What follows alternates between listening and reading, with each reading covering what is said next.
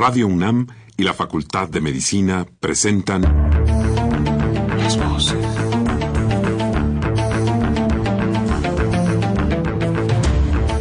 Voces. Las voces.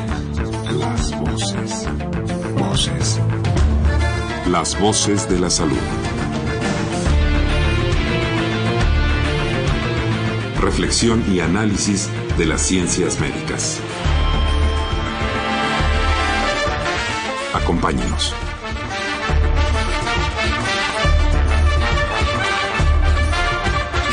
Muy buenas tardes, estimados radioescuchas.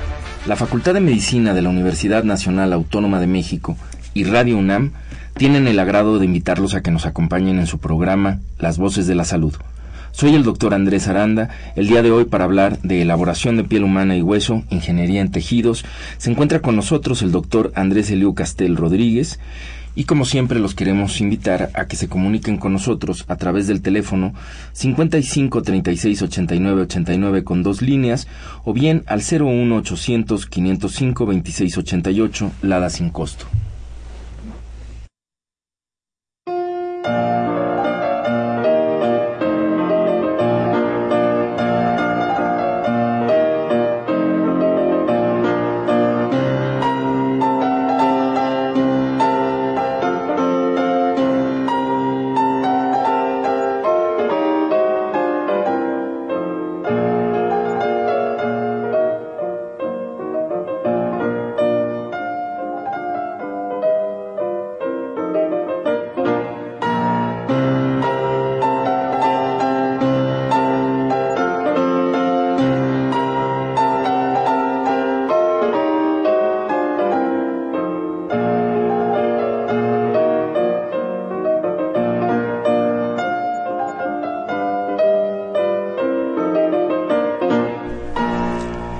Como les comentaba, el día de hoy se encuentra con nosotros el doctor Andrés Eliu Castel Rodríguez, quien es médico cirujano egresado de la Facultad de Medicina de la UNAM, cuenta con una maestría en ciencias biomédicas, eh, también por la misma Facultad de Medicina, y un doctorado en ciencias biomédicas en la misma institución.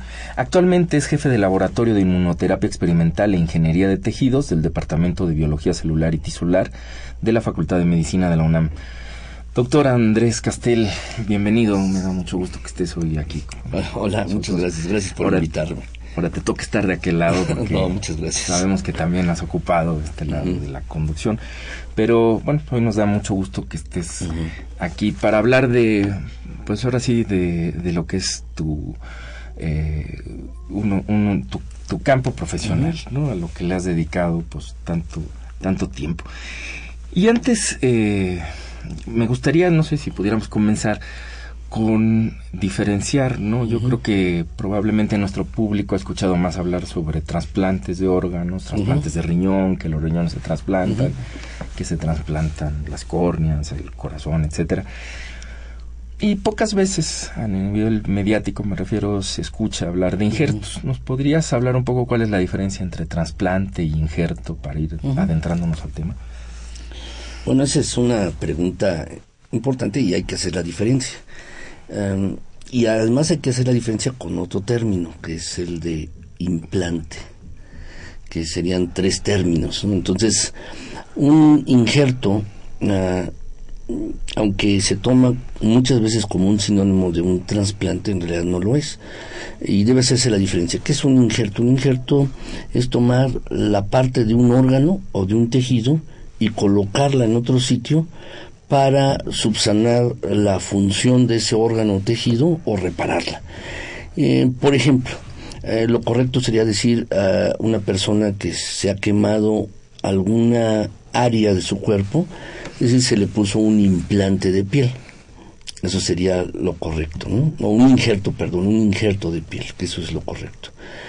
Y el término trasplante se utiliza más bien para referirse a todo el órgano.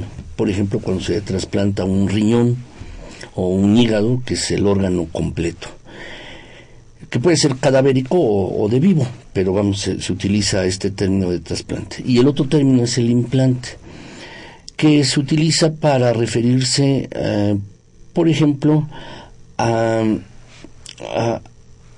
Bueno, son, son, eh, la palabra ahorita se me va, no la encuentro muy bien, pero bueno, cuando se refiere uno a, prótesis, por ejemplo, por ejemplo una prótesis dental, ese es un implante. O por ejemplo una persona que se le pone un marcapasos, eso es un implante.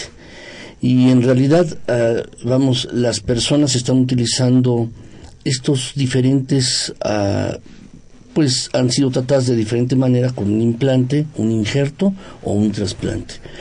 Los dos, hay dos, el, el, injerto y el trasplante son de órganos o tejidos vivos. El implante no lo es, el implante eh, es eh, una prótesis normalmente. Entonces, en este sentido, pues sí quiero hacer una aclaración porque eh, yo creo que los médicos y también pues el público lo debe saber en un futuro, pues nos vamos a tener que estar enfrentando o estaremos viendo dos tipos de cuerpo humano. Uno, pues podríamos definirlo como un cyborg, que sería un organismo o, que tiene partes cibernéticas y partes biológicas. Y están entre nosotros desde hace muchos años. Vamos, por ejemplo, una persona que le ponen un implante de, un marcapasos o un implante coclear o, o, le ponen una prótesis este, de estas computarizadas para mover una extremidad. Bueno, ese pues podríamos concebirlo como un cyborg, realmente. Entonces, eh, y el otro tipo de cuerpo con el que los médicos se van a tener que enfrentar y que también pues se verá con bastante mayor frecuencia en un futuro, pues es el de aquellas personas que han tenido lesionado un órgano o un tejido y que se les ha creado un órgano o tejido en un laboratorio de manera específica para esa persona. Entonces es un nuevo paradigma en la medicina, que es el paradigma de la sustitución. Algo no funciona, algo no sirve, entonces se puede cambiar. cambiar. Y eh, pues en medio de eso aparece precisamente la ingeniería de tejidos, ¿no? es la que ayudaría. ¿Qué, deberíamos de, o qué se entiende por esta ingeniería de tejidos? Pues la, la, ingeniería de tejidos eh, es ah, o se relaciona o trata precisamente de construir tejidos y hay tres elementos fundamentales para construir un tejido.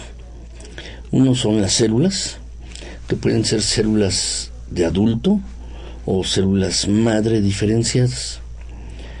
Eh, el otro elemento importante son andamios o matrices sobre los cuales esas células puedan desarrollarse y proliferar. Las matrices o los andamios son importantes porque tienen que prestar ah, pues la funcionalidad adecuada y también estructural de tal manera que se parezcan lo mayor posible al órgano o tejido que van a sustituir. Y además deben permitir que las células se adhieran, proliferen, crezcan en él. Y el otro elemento importante allí son los factores de crecimiento o factores de diferenciación. Entonces, estos tres factores jugando con ellos en un laboratorio, eh, eh, con diferentes factores de crecimiento, diferentes tipos de células y diferentes matrices o andamios, entonces uno puede construir varios órganos o tejidos. Entonces la ingeniería de tejidos tiene que ver con esto. Y, y, vamos, se nutre de varias áreas. Vamos, hay que saber de medicina, hay que saber de inmunología, un poco de trasplantología, ah, vamos, a, hay que saber también de ciencia de materiales, así es, y evidentemente pues una persona sola no puede abordar todas estas áreas, entonces necesita trabajar en un equipo multidisciplinario para esto. Pero la ingeniería de tejidos apunta hacia otra área nueva de la medicina, que es la medicina regenerativa. Que la medicina regenerativa se nutre de la ingeniería de tejidos y se nutre de otras áreas también. Pero es una área emergente nueva, la medicina regenerativa, que tiene que ver precisamente con este nuevo paradigma que yo comentaba. Eh, está enfocado a quitar algún órgano que está dañado o lesionado estructuralmente o en su función y entonces colocar otro órgano o tejido que ha sido construido de manera específica para un paciente. Entonces, ah, es una área nueva en la que hay mucho campo por hacer, mucho campo por hacer, estas dos áreas en particular que se relacionan mucho. Y a veces se confunden, pero una nutre a la otra, es ingeniería de tejidos y nutre a la medicina regenerativa. Y dentro de estas matrices, ¿no? que estás hablando, me parece, aparecen ahí elementos, los biomateriales que se pueden utilizar, ¿no? Que van a interactuar con, con las células. Este, ¿qué, tipo de biomateriales son los que se, se están empleando en la actualidad? Hay, eh, biomateriales desde aquellos que se han utilizado desde hace muchos años, por ejemplo los ortopedistas que utilizan titanio, por ejemplo, para prótesis, por ejemplo, de cadera, etcétera. Y debe tener algunas características particulares. El titanio, pues, no debe tener fisuras o fracturas, porque si no, allí se puede lesionar otra vez el paciente. Y además debe tener una superficie un tanto rugosa, no lisa, para, porque curiosamente las células se adhieren al metal y allí pueden crecer muy bien en el titanio. Entonces puede ser un biomaterial desde un metal como el titanio hasta polímeros que pueden ser sintéticos o naturales. Por ejemplo, un polímero sintético es el ácido poliláctico, el ácido poliglicólico, la aminocaprolactona, son polímeros sintéticos. Y polímeros naturales, ácido hialurónico, gelatina, colágena, que entonces uno puede utilizar estos andamios de uno u otro sentido, pero además los puede uno combinar. Por ejemplo, polímeros sintéticos con naturales. Y deben tener varias características. Debe ser pues compatible con el organismo, no causar el proceso inflamatorio, no, no causar efectos adversos. Y por otro lado, debe ser, algunos se requiere que sean permanentes y otros que se degraden. Por ejemplo, para una prótesis, pues bueno, se requiere que sea permanente, pero otros se requiere que sean biodegradables. Y, entonces deben tener estas características, pero además deben permitir que las células se adhieran al, al, al, polímero, al material, para que las células puedan crecer, diferenciarse, reproducirse allí y poco a poco este material biodegradable vaya siendo sustituido por las mismas proteínas que las células están produciendo, que esto se le llama matriz extracelular. Entonces, eh, las células implantadas o colocadas en esta matriz, pues deben ir sustituyendo poco a poco esta matriz, degradándola, y finalmente lo que va a quedar es un órgano con las células, con todas las características, como si pues fuera del propio paciente. Bien, y si ya nos centramos a la cuestión de piel y hueso, que es, digamos, el, tema de hoy, ¿nos podrías platicar un poco, este, pues, cómo se hace, cómo, se hace esto de hacer piel en un laboratorio para podérsela después injertar a un paciente tal vez con alguna quemadura? Bueno, realmente eh, gran parte de los trabajos que se comenzaron a relacionar para hacer piel y otros órganos comenzaron con cultivo de tejidos.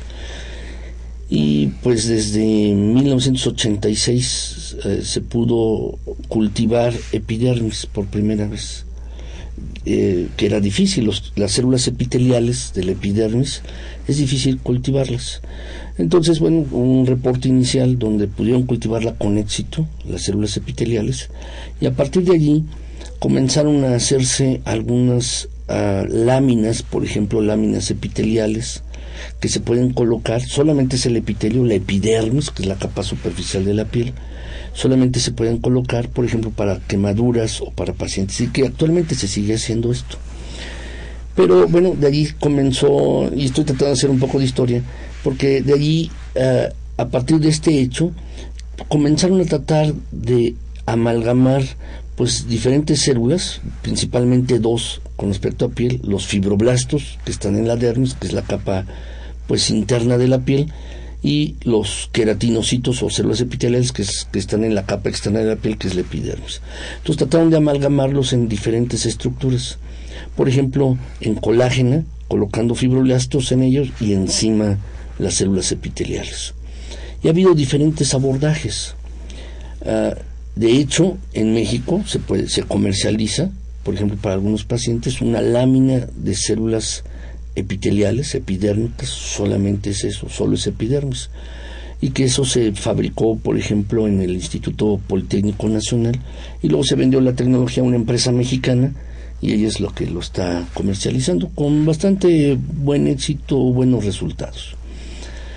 Pero lo que nosotros estamos haciendo es generar piel del propio paciente, a partir de las células del propio paciente, de un pequeño fragmento. ¿Y qué es lo que nosotros hacemos? Por ejemplo, requerimos un poco de plasma, porque en el plasma existen algunas proteínas, fundamentalmente la que nos interesa es el fibrinógeno. Entonces tenemos un poco de plasma, tenemos las células del paciente, los fibroblastos, los colocamos en este plasma y le añadimos algunas otras soluciones. Y finalmente lo hacemos que se coagule para que se forme fibrina a partir del fibrinógeno. Entonces nos queda un andamio que en un principio estaba líquido, pero ya coagulado, nos queda como un hidrogel, como una gelatina, pero en el interior ya tenemos las células allí. Y los fibroblastos comienzan a desarrollarse allí. Van a producir colágena, producen eh, fibras elásticas, producen ácido hialurónico y algunas otras moléculas. Y una vez que tenemos esto, entonces encima se le colocan las células epiteliales, las células epidérmicas. Lo cual es, eh, estas células epidérmicas, al estar en contacto con este hidrogel y por debajo los fibroblastos, comienzan a reproducirse rápidamente. Células epidérmicas que vienen del paciente, del paciente, exactamente. Entonces la ventaja que tenemos en esto es que tenemos ya dos capas, no solo una capa, tenemos la epidermis y la dermis. Y estas dos capas, pues, ah, son con células del propio paciente. Entonces, ¿qué ventaja tiene esto? Además de que son dos capas, no solo el epidermis, pues es un poco más resistente. Pero además la, la, enorme ventaja de que no se rechaza, porque viene del propio paciente. Entonces el sistema inmunológico lo reconoce como propio y no, lo va a atacar. Exactamente. Sí, funciona en ese sentido, como un autoinjerto. Esto, eh, pues me imagino del procedimiento un procedimiento muy innovador, ¿no? Gracias a porque el, rechazo puede ser uno de los principales problemas ya a nivel clínico, ¿no? Sí, por ejemplo, eh, esto es útil ah, porque, por ejemplo, cuando se hacen láminas epiteliales, pues el índice de prendimiento quiere decir que cuando se coloca en una herida una lámina epitelial que fue hecha a partir de células madre o troncales, que sería el nombre correcto, células troncales de el epitelio del prepucio de un niño. Entonces de ahí sacaron una línea celular y eso es lo que han estado colocando. Pero no en todos los pacientes prende el injerto, sino finalmente algunos pacientes lo rechazan.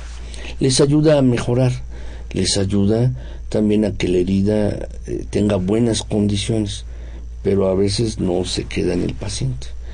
En este caso, con lo que estamos haciendo con las células del propio paciente, el índice de prendimiento es muy alto, es muy alto. Y, y, se evita pues este rechazo inmunológico, por un lado. ¿Cuándo es posible utilizar este tipo de abordaje? Por ejemplo, en un paciente. Pues, eh, por ejemplo, en un paciente con quemaduras, podría ser. Que un paciente con quemaduras que tiene pues una gran área de su superficie corporal quemada, es decir, ya no tiene piel, y si le queda un fragmento de piel por ahí, entonces nos lo pueden proporcionar y nosotros podemos, a partir de ese pequeño fragmento de un centímetro cuadrado, podemos generar hasta dos metros cuadrados en 20 días. 21 días aproximadamente, eso es lo que nos tardamos. Esto es muy rápido, ¿no? Es decir, ese mismo paciente también, en teoría, de manera natural, este podría regenerar a través de, la, de los procesos de cicatrización esto, pero nunca lo va a lograr ni en 20 días, además de que está sometido a muchísimos riesgos que puede hacer que, lo eviten, ¿no? Digo, no sé, me, me gustaría ahondar un poco en esta distinción, si, si, quisieras ahondar un poco para que el público entendiera cuál es la el, el, gran beneficio, ¿no? Este de, de, lo que, por ejemplo, un paciente quemado como el que estabas planteando, eh, se beneficia porque tiene riesgos al estar expuesto y demás, ¿no? Sí, eh, bueno, un paciente con un área extensa de quemadura, pues pierde una gran cantidad de líquidos, agua, pierde iones, por ejemplo, sodio, potasio, y eso altera pues grandemente el metabolismo corporal. Pero no solo pierde agua y iones, sino también pierde proteínas, albúmina, que es la proteína más abundante. Y ah, vamos, entonces este, esta condición, al no estar la cubierta de la piel, el epidermis fundamentalmente, entonces pues el paciente entra en un estado metabólico grave, muy grave. Y puede comenzar a tener fallas en otros órganos, por ejemplo, en riñón o en hígado. Y comenzar con una falla pues orgánica múltiple. Pero no solo eso, sino que a esto, pues, como bien has comentado y apuntabas tu pregunta en el sentido, de que ah, pues este tipo de pacientes también se pueden infectar porque pues no está esta capa de la piel que protege. Entonces pueden llegar infecciones pues oportunistas y otras pues bastante severas en los pacientes. Entonces un paciente en estas condiciones que ya tiene un problema metabólico grave y con fallas orgánicas y luego se le una una infección o se le añade una infección, pues es bastante complicado. Entonces, pues lo ideal sería cubrir al paciente lo más rápido posible. Entonces hay dos tipos de tratamiento, son secuenciales uno con respecto al otro. Uno es un tratamiento temporal en el que hay que cubrir al paciente. ¿Con qué se le cubre? Se le puede cubrir con piel de, de cerdo, eh, tomando piel de cerdo bien tratada, esterilizada, y además se le hace un tratamiento con glicerol, entonces una piel glicerolada, y se le puede cubrir a estos pacientes. También se puede tomar el amnios, que es el amnios, pues es la cubierta que envuelve al feto durante el embarazo. Y bueno, pues lo que se hace, pues en algunos lugares lo tiran, no lo utilizan más, pero en algunos hospitales lo recogen, vamos, esto lo guardan, lo procesan y se puede esterilizar para tener una cubierta para cubrir a estos pacientes, que es una cubierta temporal. También se puede utilizar piel de cadáver, piel de, de, una persona que ha donado, los familiares han donado la piel, y es una piel delgada, pero que también está tratada, está esterilizada y, se, han hecho todos los estudios serológicos para que no se lleve a cabo un proceso infeccioso o se transmita una infección y se puede cubrir a los pacientes con bastante buen éxito y ayuda bastante a que se regenere. Pero es un tratamiento temporal. Eh, ¿Cuál es el siguiente tratamiento? El siguiente tratamiento es el hacerle el tratamiento ah, permanente. El tratamiento permanente involucra el que el paciente se haga un autoinjerto, es decir, una zona quemada, pues puede ser cubierta con otra parte de piel de otra zona del mismo paciente. Que ese es el tratamiento estándar y que es el, pues, pues lo que se llama el estándar de oro para tratar este tipo de pacientes. Pero en ocasiones no hay piel para hacer este autoinjerto, porque las áreas de quemadura son muy grandes. Entonces es allí donde nosotros podemos entrar a partir de un pequeño fragmento de piel, podemos generarle la piel al paciente, lo que él requiera, eh, mientras se le está dando el tratamiento, pues eh, el tratamiento transitorio con estas cubiertas que ya he mencionado, y en ese lapso nosotros estamos fabricándole la piel al paciente para luego cubrirlo y hacerle pues el tratamiento permanente ya con propia piel del mismo paciente. Y en, y en cuanto a la... ¿Qué, se requiere, digamos, desde... Esto es la parte técnica de lo que ustedes pueden ofrecerle al paciente. Este, evidentemente se requiere que el paciente tiene esta, tenga toda esta atención transitoria que, estás llamando, pero existen algunas otras condiciones por parte del paciente que tenga que cumplir con ellas para que pueda ser candidato, digamos, a este tipo de... Sí, por ejemplo... Vamos, el médico tratante debe estar de acuerdo, eso en principio, si el médico tratante no está de acuerdo, pues no. Y también, ah, ah, bueno, debe haber algunas condiciones. Eh, el hecho de la herida debe estar adecuado para recibir un injerto. Ah, a veces la falla en, recibir un injerto, aunque sea del propio paciente, es decir, le toman piel de él mismo y se la colocan, y a veces no prende el injerto, no se adhiere a, esa, a la herida. ¿Por qué? Porque el hecho de la herida no es el adecuado, no está bien vascularizado o tiene áreas donde hay tejido muerto, que le llamamos necrótico, o hay áreas donde hay procesos infecciosos. Entonces, si la, la herida está así, aun cuando se le haga un autoinjerto al paciente, eh, pues va a tener poca, poco éxito. Entonces requiere pues que el hecho de la herida esté preparado y para eso es el tratamiento temporal. Por ejemplo, todas estas cubiertas temporales preparan el hecho de la herida para que reciba el injerto permanente, que esto, esto sería lo ideal. Entonces debería tener esto. Además, bueno, si el paciente pues es diabético, pues bueno, también habría que tenerlo en condiciones adecuadas. Si el paciente, por ejemplo, un gran quemado, ah, pues ah, tiene alteraciones orgánicas, hay que tratar las alteraciones orgánicas y también hay que tratar eh, la, si tiene muy baja la albúmina, pues subirle la albúmina. Entonces se, requiere, exacto, se requiere un tratamiento pues multidisciplinario con ese tipo de pacientes, ¿no? Eh, y, bueno, eh, se requiere fundamentalmente esto, ¿no? hasta ahorita hemos hablado de la piel y de los pacientes quemados, que es como uno de los puntos más importantes donde desemboca toda esta actividad pero se puede emplear para otros otros enfermos también se ven beneficiados este De, estos cultivos no como cuál como qué tipo de pacientes pues, eh, es, es en lugar de fabricar la piel completa puede uno fabricar solamente la dermis. No que solo sea epidermis y dermis sino solamente la dermis. Y ahí uno puede utilizar células los fibroblastos que pueden ser del paciente o de cualquier otro paciente. Por ejemplo, nosotros lo que utilizamos son fibroblastos de niños, en los cuales pues tenemos todos los datos de laboratorio de que es un niño sano, que no va a transmitir enfermedades y, y que no va a causarle algún efecto adverso en el otro paciente. Entonces tomamos estas células y las colocamos en este gel de fibrina. Entonces con esto hacemos un parche dérmico solamente la dermis. ¿Y para qué es útil esto? Para pacientes que tienen úlceras mal llamadas crónicas.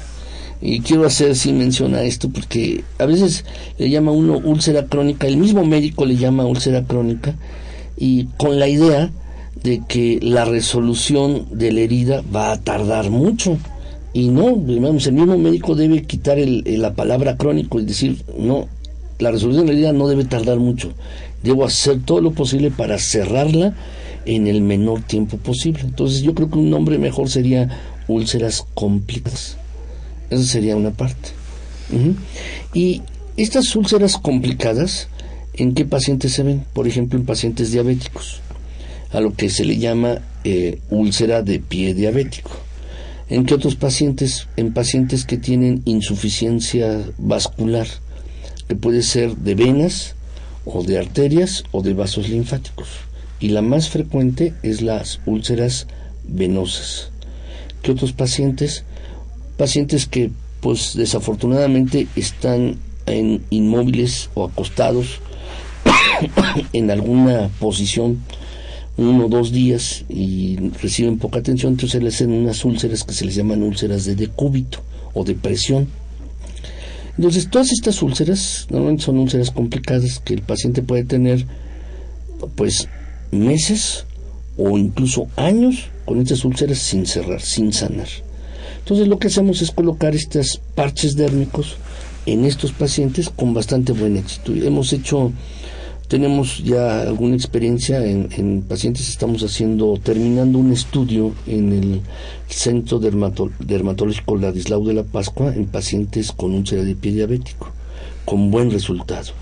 Y hicimos otro estudio clínico controlado y comparativo en el Hospital Gia González en pacientes con úlceras de origen venoso vasculares de origen venoso, que son las más frecuentes, el 85% de los pacientes son de ese tipo. Y bueno, lo que observamos en ambos casos es que el cierre de la herida fue más rápido, el doble, y también en el doble de tiempo, o en, bueno, en la mitad del tiempo se cerró con respecto a otras cubiertas que utilizamos como control en otro grupo de pacientes.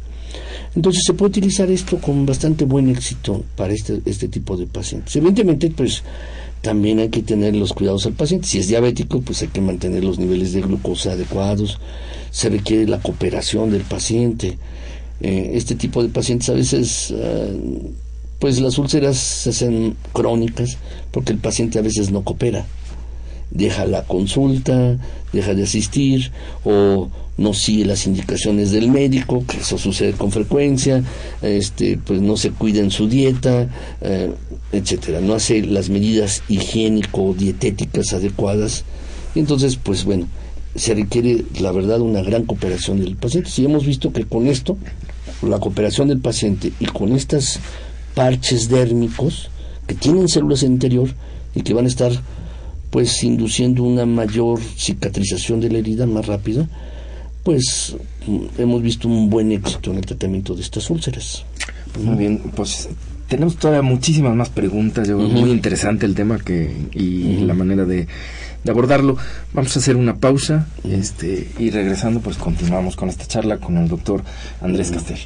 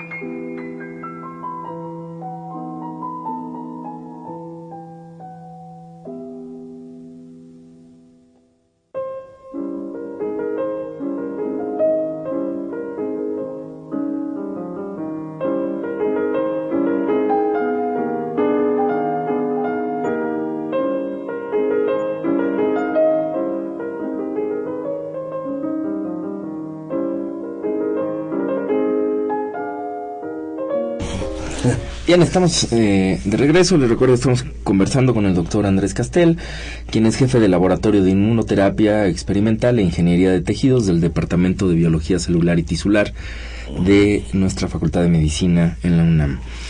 Eh, en fin, ha sido una, vamos, con muchos, muy interesante todo lo que nos estás contando, que es el, el trabajo que están haciendo. Tenemos ya una, alguna llamada del, del público, si te parece bien, quisiera darle lectura, a ver si sí, responder. El señor Víctor Manuel Serrano, de Cuernavaca, pregunta, ¿existe la posibilidad de trasplantar córneas a los seres humanos procedentes de animales con líneas genéticas parecidas al ser humano, chimpancés, por ejemplo? Eh, dice, lo digo porque... Las córneas carecen de vasos sanguíneos y linfáticos, además de que se nutren por osmosis. ¿Es posible esto? Mm, pues se ve que leyó Siempre para, hacer la para hacer la pregunta y está bien.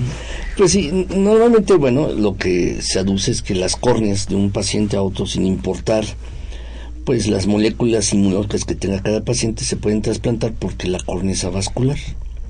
No tiene vasos sanguíneos, no tiene vasos linfáticos, entonces no hay la posibilidad de que lleguen células del sistema inmune para atacar a las células del donador.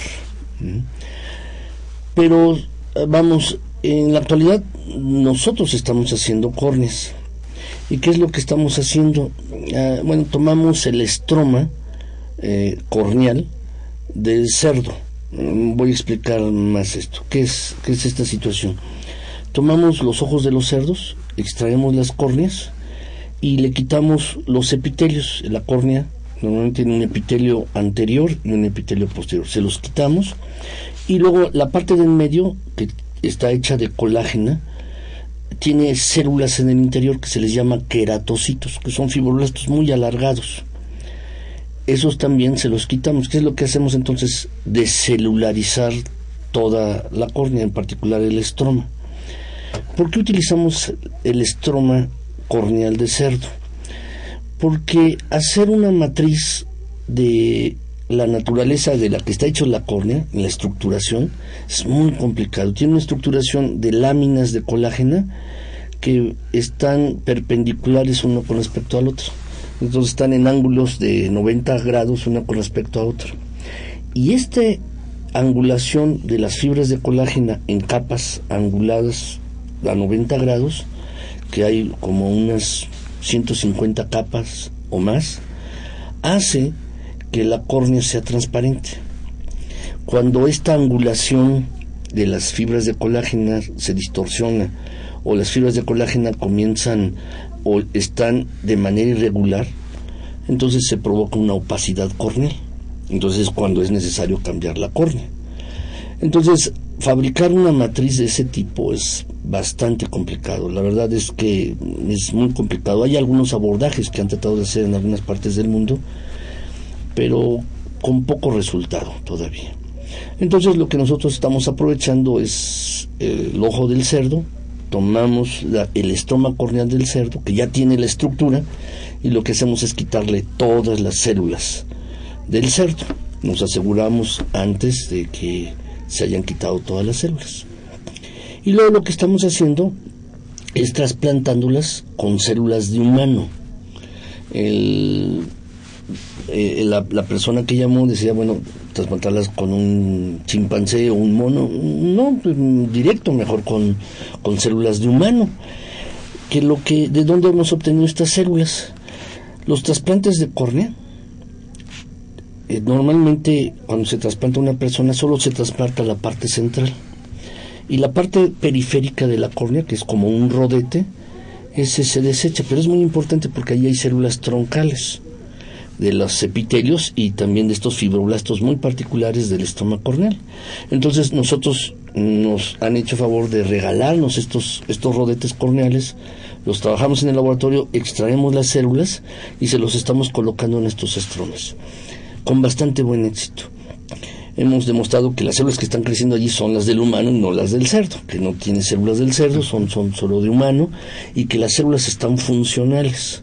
De hecho, una chica se graduó en nuestro laboratorio con su tesis el año pasado con respecto haciendo este estroma con células de humano, que puede ser útil para pacientes que tengan lesionado el estómago. Hay ocasiones en que en algunos pacientes los epitelios, el anterior y el posterior, están adecuados, están funcionales, pero lo que está dañado es el estroma. Entonces las cirugías oftalmológicas han avanzado enormemente y lo que puede hacer el cirujano oftalmológico es sacar solo el estroma y colocar una muestra es como si fuera un sándwich. Los dos panes serían los epitelios, el anterior y el posterior, y el jamón, bueno, pues eh, sería el estroma, es quitarlo y volvérselo a poner.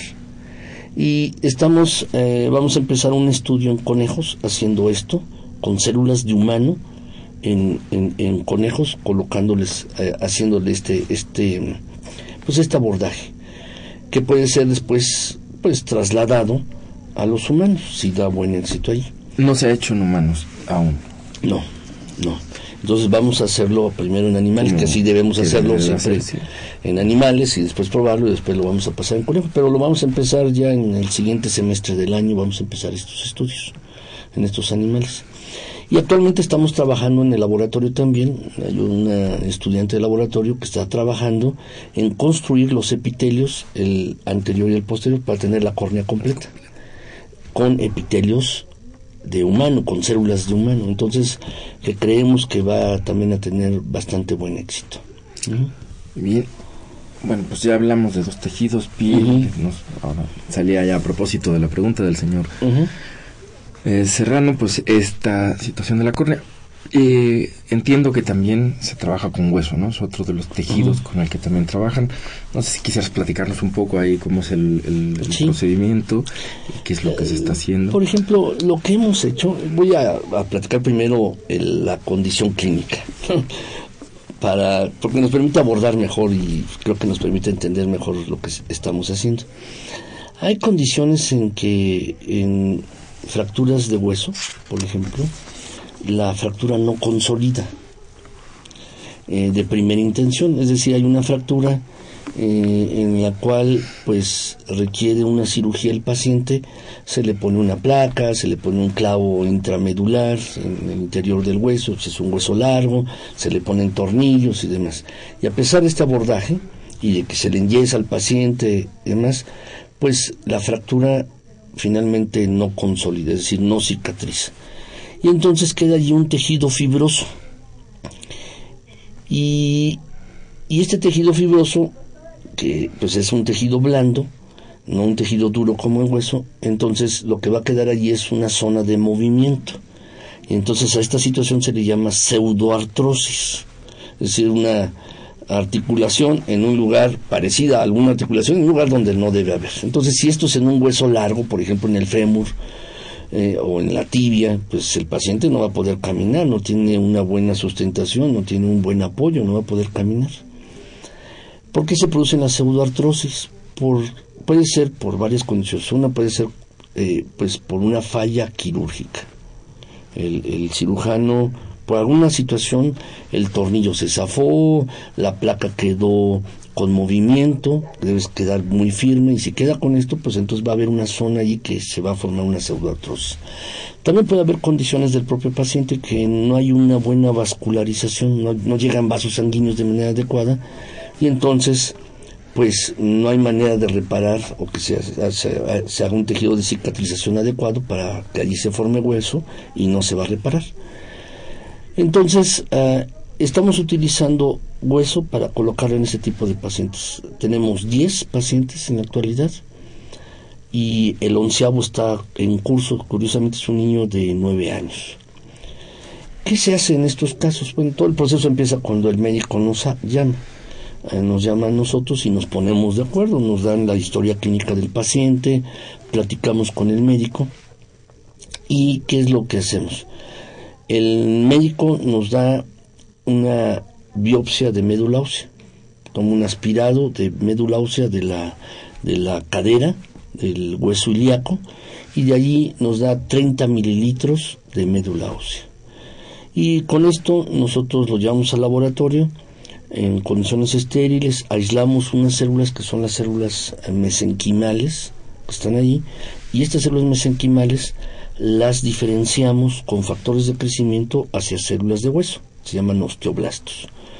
Una vez que tenemos esto y que sabemos si estamos seguros que son osteoblastos, les hacemos varias pruebas para asegurarnos que sí son osteoblastos. Entonces los colocamos en varias matrices. Hemos probado varias matrices. Hemos probado mm, minerales, colágeno y otra vez hemos probado esta matriz de fibrina que nos gusta mucho porque le permite a las células una buena sustentación. Entonces lo que hemos hecho es colocar hidroxiapatita, un mineral, ponemos fibrina y todo esto está sembrado con células de osteoblastos, con células de hueso. Entonces al cabo del tiempo, hemos hecho los estudios, estas células están bastante funcionales y estas zonas comienzan a mineralizarse. Las demás células, alrededor de las células comienza a depositarse calcio. Se está formando hueso. Pero bueno, ya que tenemos esto y todo este proceso dura aproximadamente unos 30 días, eh, entonces tomamos, eh, eh, colocamos estos, se lo damos al paciente en unos discos. Unos discos. Yo siempre hago la mención de que parece como una gelatina de frutas, ¿no? porque tiene partes suaves y partes duras. Pero con esto el, el, el médico, el ortopedista, puede abrir al paciente, hacerle la cirugía otra vez y los pacientes que estamos tomando ahora son pacientes que ya tienen uh, dos o tres cirugías previas. No es de primera intención. Es hacer la osteosíntesis, como dicen los ortopedistas, de cómo ellos lo hacen. Si no es hasta que después ha habido falla, entonces nosotros pues nos piden ayuda y les, les ayudamos de esta manera. Y los 10 pacientes que tenemos en la actualidad han evolucionado perfectamente bien. Entonces les colocan estas eh, discos que nosotros construimos con células y con hidroxiapatita y esta matriz de fibrina y se colocan los pacientes con buen resultado. Hemos En el tenido sitio una de la buena pseudoartrosis. ¿no? Sí, en la zona de la pseudoartrosis, el paciente, el médico tiene que entrar, limpiar la zona, quitar el material, pues, de, de, de fibrótico, de fibrosis que hay allí, o cicatrizal, limpiar muy bien, y entonces lo va colocando. Y luego el médico envuelve esto para que no se salgan, lo que le- nosotros le, damos, no se salga del sitio donde lo ha colocado, pues hay una cubierta que envuelve a los músculos que se llama poneurosis. Entonces toma un poco de poneurosis y lo envuelve como si fuera un caramelo. y entonces queda perfectamente bien allí. Y con bastante buen éxito en estos 10 pacientes. ¿Cuánto tiempo llevan más o menos trabajando con estos 10 pacientes? Ah, pues en los 10 pacientes hemos sido un poco lento, pero en los 10 pacientes llevamos aproximadamente unos dos años. Ha sido poco, ah, no han llegado muchos pacientes. No, lo preguntaba sobre todo porque da una, esa temporalidad también da una idea de, pues ya va quedando ese buen resultado que nos estás Sí. comentando, pues claramente durante dos años y ya se puede ir viendo Sí. eh, la evolución no es eh, de los mismos Sí, pacientes. había ¿no? una paciente, eh, curiosamente, eh, bueno, llevaba siete cirugías. Tuvo una fractura bilateral de ambos fémurs. Entonces, eh, o los fémures se, se fracturaron y tenía siete cirugías previas. Entonces, lo que hicimos, bueno, ese fue el primer paciente, lo recuerdo muy bien. A esta paciente se le colocó en un fémur primero, un acto quirúrgico, y a dos meses después se le hizo en la otra pierna. Y actualmente la paciente es una paciente de unos 67 años en esa época, perfectamente bien. Sí, eh, antes tenía mucha dificultad, no podía movilizarse, estaba en silla de ruedas, pero ahora está perfectamente bien la paciente, con siete cirugías previas. Entonces, pues eso nos anima, estos casos de éxito, pues nos anima a hacer las cosas o a seguir emprendiendo, tratando de hacer este tipo de, de situaciones de lo que hacemos en el laboratorio, trasladándolo a la clínica. Claro que es muy importante, ¿no? Poder nutrir Sí. como esa, esa interfaz. Ahora, sobre esa interfaz sí me gustaría, eh, en estos últimos minutos, platicar un poco, ¿no? Para no dejar tampoco, quizás, digo, creo que es muy interesante, no solo interesante ha sido, también creo que estamos ofreciendo muy buenas expectativas, nuestros radioescuchas pueden decir, bueno, por aquí hay cosas que van a resolver problemas, y que como estamos viendo, pues son, hemos hablado de problemas, además muchos de ellos comunes, ¿no? Sí. De pacientes diabéticos con úlceras, pacientes problemas de córnea, fracturas, son dentro, digamos, de la epidemiología actual en nuestro país, son situaciones, pues, con cierta relevancia, ¿no? Este, sin embargo, eh, si bien ya está, bueno, lo de la córnea, sí nos explicabas esto, todavía estamos en la fase experimental, vamos a pasar animales y demás, pero en los otros dos ejemplos que nos estás dando, ya se está trabajando con seres humanos. Es, eh, pues, como se logran muchas veces estos avances, también hay que entender eh, que, pues, a veces esto no se puede llevar a, como, como primer tratamiento a todo mundo, ¿no? Entonces, por lo pronto, ¿con qué instituciones están vinculados? ¿Cómo, cómo se da este procedimiento? ¿Cómo se, se distribuye, digamos, esta estas nuevas tecnologías? ¿Qué, qué- cómo, ¿Cómo lo están trabajando un poco? ¿A quién puede llegar? ¿Cómo, Sí. ¿Qué hospitales? ¿Con quiénes Eh, están? Pues estamos trabajando con, unos, con el Hospital Gia González. Ahí tenemos un proyecto y bueno, próximamente estamos tratando de empezar otro proyecto porque estamos haciendo otras matrices, otras matrices que las estamos fabricando con diferentes polímeros y, eh, y estas matrices tienen incluidos factores de crecimiento. Entonces, al colocar estas matrices, pues ya no necesitan las células, pues si ya hay factores de crecimiento, entonces van a inducir la proliferación y el crecimiento de las células. Y pues una mejor reparación de heridas, por ejemplo. Entonces estamos haciendo una cubierta para ya no utilizar células, estamos haciendo otra cubierta que tenga un, con polímeros, con factores de crecimiento, y esto queremos pues eh, ya prácticamente la tenemos lista y estamos ahí platicando en el Hospital Gia González para tratar si la podemos hacer un estudio allí en pacientes con úlceras vasculares o úlceras de pie diabético. Eso estamos haciendo. Ah, tenemos otros, tenemos una colaboración con el, Centro Dermatológico Ladislau de la Pascua, en la Ciudad de México, que depende del gobierno del Distrito Federal y allí estamos tratando pacientes con úlcera de pie diabético. En estos dos hospitales tienen unas clínicas que se llaman clínicas de heridas y estomas, donde los dermatólogos atienden este tipo de heridas. Entonces, bueno, pues a nosotros nos ha favorecido que, en la universidad pues tengamos contacto con estos médicos que están en las clínicas y pues hemos eh, establecido una buena relación y fructífera y esperamos que esto siga.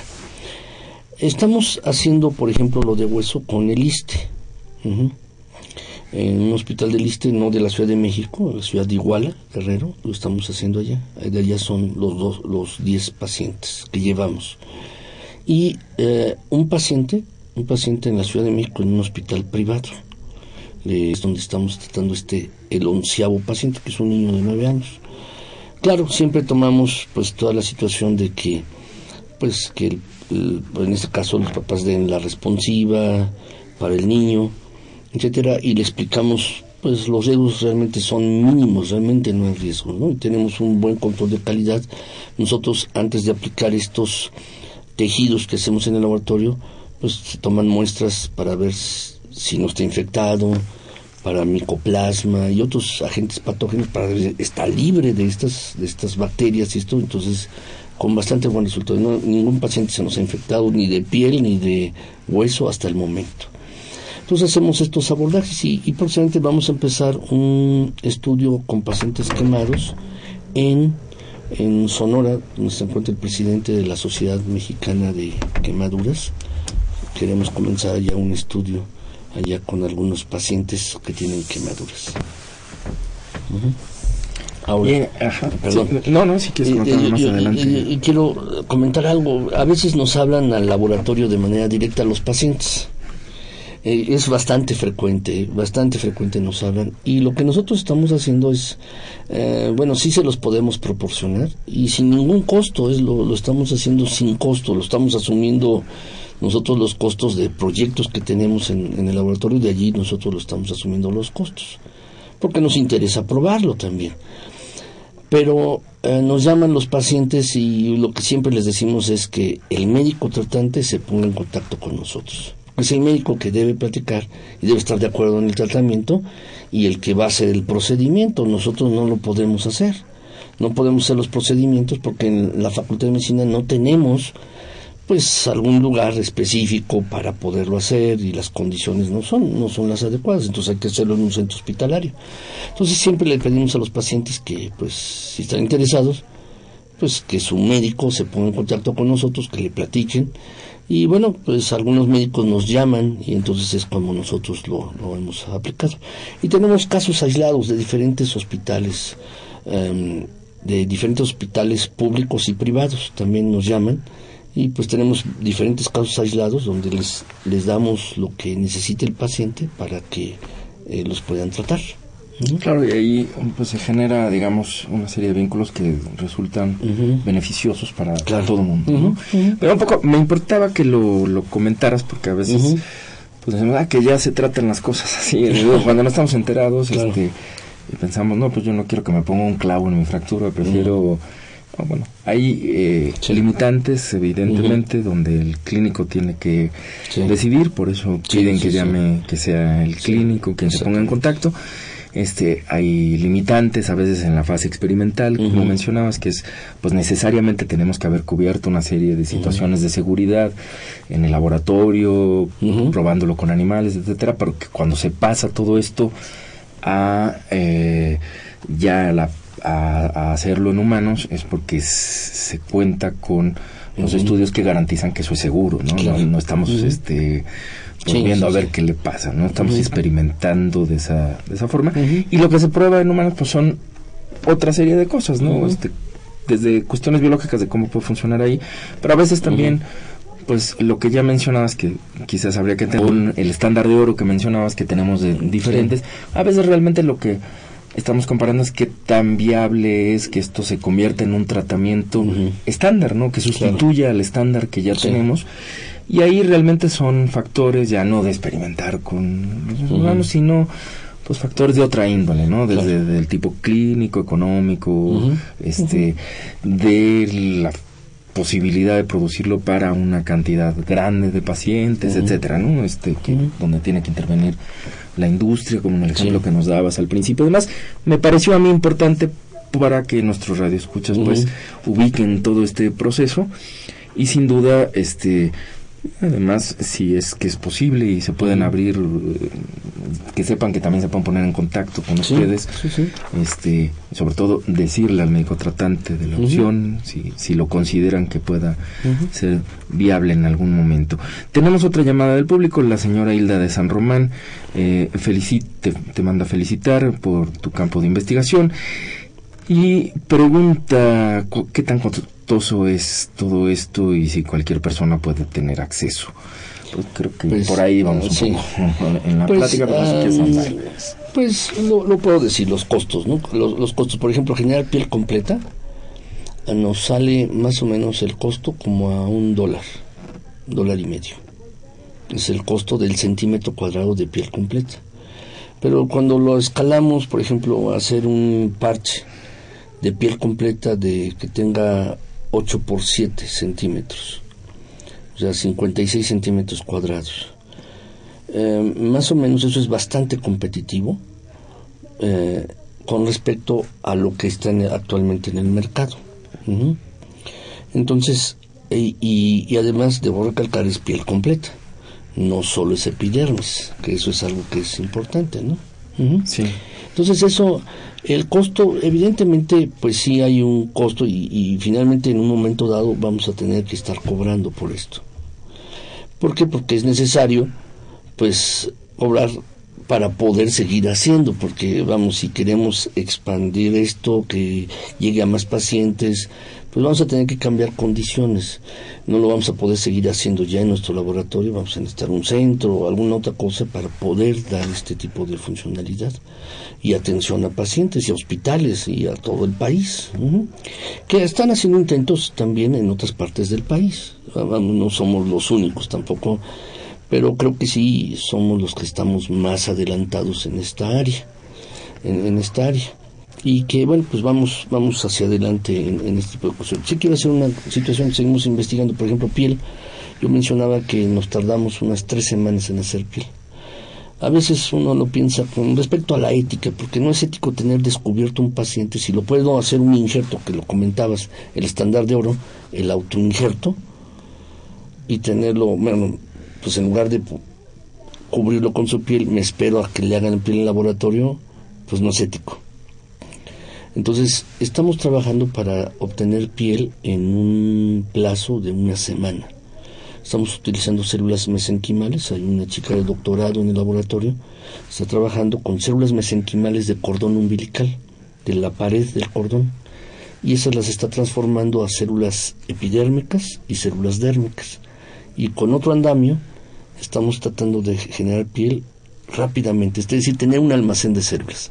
Ya están listas y entonces no nos tardamos tanto para poder generar esto a un paciente. ¿Por qué utilizar este tipo de células? Porque no generan rechazo, son células perinatales y, y no, no generan rechazo y además también pues no está la parte de la situación ética de utilizar células embrionarias. Entonces por eso estamos trabajando con ese tipo de células. Muy bien, doctor Andrés Castel. Lamentablemente creo que podríamos seguir hablando muchísimo tiempo. lamentablemente el programa este se nos ha terminado el tiempo. No sé si brevemente quisieras despedirte comentando algo. este... Bueno, eh, la verdad es un área, nosotros estamos trabajando rápidamente, digo, contra tumores, contra cáncer y haciendo, tratando de hacer vasos sanguíneos, también cartílago, haciendo otras cosas que luego vamos a tener, vamos a ir como como Frankenstein, ¿no? Viven, algo así, semejante, pero pues la verdad es que yo creo que estas son las áreas en que nuestro país y la universidad deben, deben trabajar y que sean áreas prioritarias para la atención de los pacientes. Pues muchas felicidades, espero que después haya oportunidad de platicar de muchas otras cosas más que, seguro, que, ya nos dejas ahí este, con esta probadita. Te agradezco la, la participación el día de hoy con nosotros. No, muchas gracias. Esta fue una coproducción de la Facultad de Medicina y Radio UNAM a nombre del doctor Enrique Graue-Vichers, director de la Facultad de Medicina, y de quienes hacemos posible este programa, en la producción y realización, la licenciada Leonora González Cueto Bencomo y la licenciada Erika Alamilla Santos. En los controles, Socorro Montes y en la conducción, su servidor Andrés Aranda. Les agradecemos su atención y los invitamos la próxima semana al próximo de la serie. Radio UNAM y la Facultad de Medicina presentaron Las voces.